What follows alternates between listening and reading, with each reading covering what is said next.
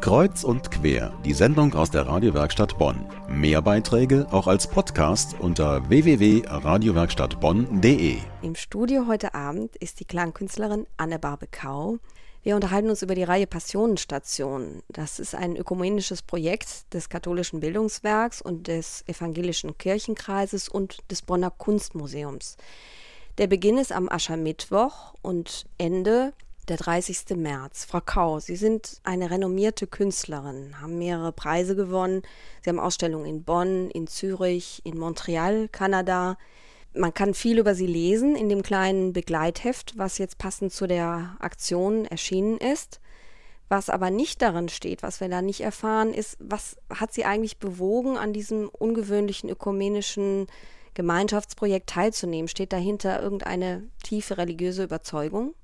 Nein, also das ähm, ist eigentlich für mich eher eine, ein spannendes Element auf einen Ort bezogen und auch in gewisser Weise vielleicht thematisch, wobei die Thematik ähm, ich irgendwie sozusagen etwas an die Seite gestellt habe, sondern mehr mich auf den Ort bezogen habe.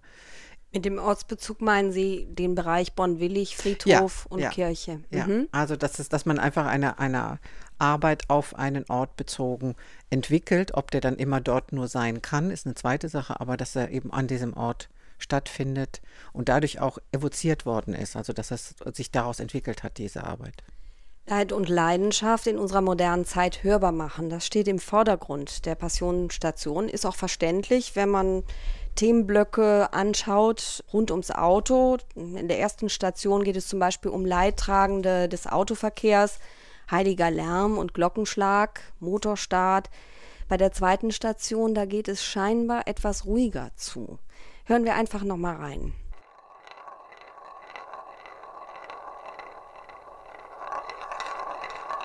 Her song started with sound. Sie muss aufhören, sich für ihr Leben She zu entschuldigen. hastily arranged. Sie möchte ein Happy End. Is she really Sie muss responsible lernen, for the wie sie ihr actions Leben of trifft. others? She Sie hatte realisiert, her stories. Sie war fähig. Können wir auch bei Ihren Aktionen Leid und Leidenschaft mit den Ohren sehen? Jetzt auch bei dem, was wir gerade gehört haben, der Kreisel sich um Leid drehen. Gibt es da eine Bedeutung? Es gibt sicherlich verschiedenste Arten der Bedeutung, die ich jetzt nicht unbedingt von vornherein eins zu eins mit den Worten, also jetzt, wenn ich jetzt sage, den Kreisel, der bedeutet das und das, also so, ich kann es nicht sozusagen ähm, als eine Bedeutungsebene sagen, sondern es hat eine Vielfältigkeit die von der einen Seite eben eine Aufnahme des grafischen Elementes des, eben des Kreises, der ja wiederum auch diese Mauer, die um den, um den Friedhof geht, ist und gleichzeitig natürlich auch wiederum die Zeit, äh, also der Weg ist, geht von der Schule zur Kirche und wieder zurück zur Schule. Also es hat auch einen Lebenskreis. Also es sind verschiedene Möglichkeiten der Interpretation gegeben. Es ist aber auch äh, vielleicht ganz simpel eine Holzkugel in einem Holzgefäß, das kreiselt abgesehen von dem Passionsweg in Bonn-Willig, die wir gerade beschrieben haben, sind ja mehrere Veranstaltungen. Wo kann man sie erleben und hören? Also erstmal ist es so, dass am Sonntag, den 17. Februar, es eine Einführung geben wird von der Frau Grimmer-Bernbach, der Kuratorin der Ausstellung. Vom Pfarrer Dörr gibt es eine kleine geschichtliche Einweisung in den Ort. Dann wird es einmal als zweites einen ökumenischen Gottesdienst geben, der sicherlich durch meine Betitelung inspiriert worden ist. Äh, Die Welt steht Kopf. Und äh, als drittes Veranstaltung ist es ein, Abschlussgespräch äh, mit dem ähm, Herrn Dr. Sabel vom katholischen Bildungswerk. Ich werde eben ähm, zwei Videobänder, äh, die Videolieder Holunderlied und Videolied Rot, werde ich zeigen, die wiederum als Musikstücke gedacht sind und die von der Cellistin Ulrike Brandt ähm, interpretiert wurden. Sie erwähnen den Live.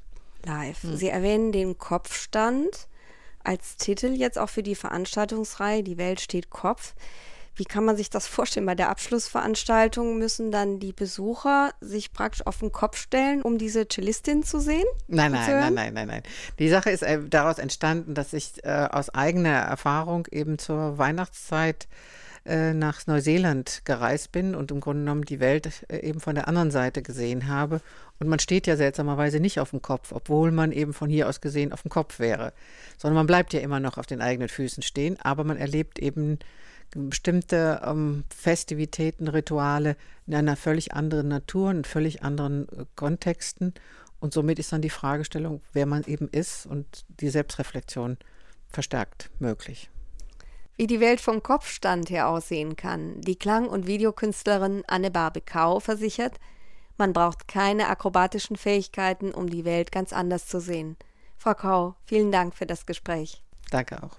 Neugierig auf die Arbeiten von Anne-Barbe Kau oder auf Präsentationen weiterer Künstler? Dann schauen Sie doch mal auf die Internetseite passionenstationen.de.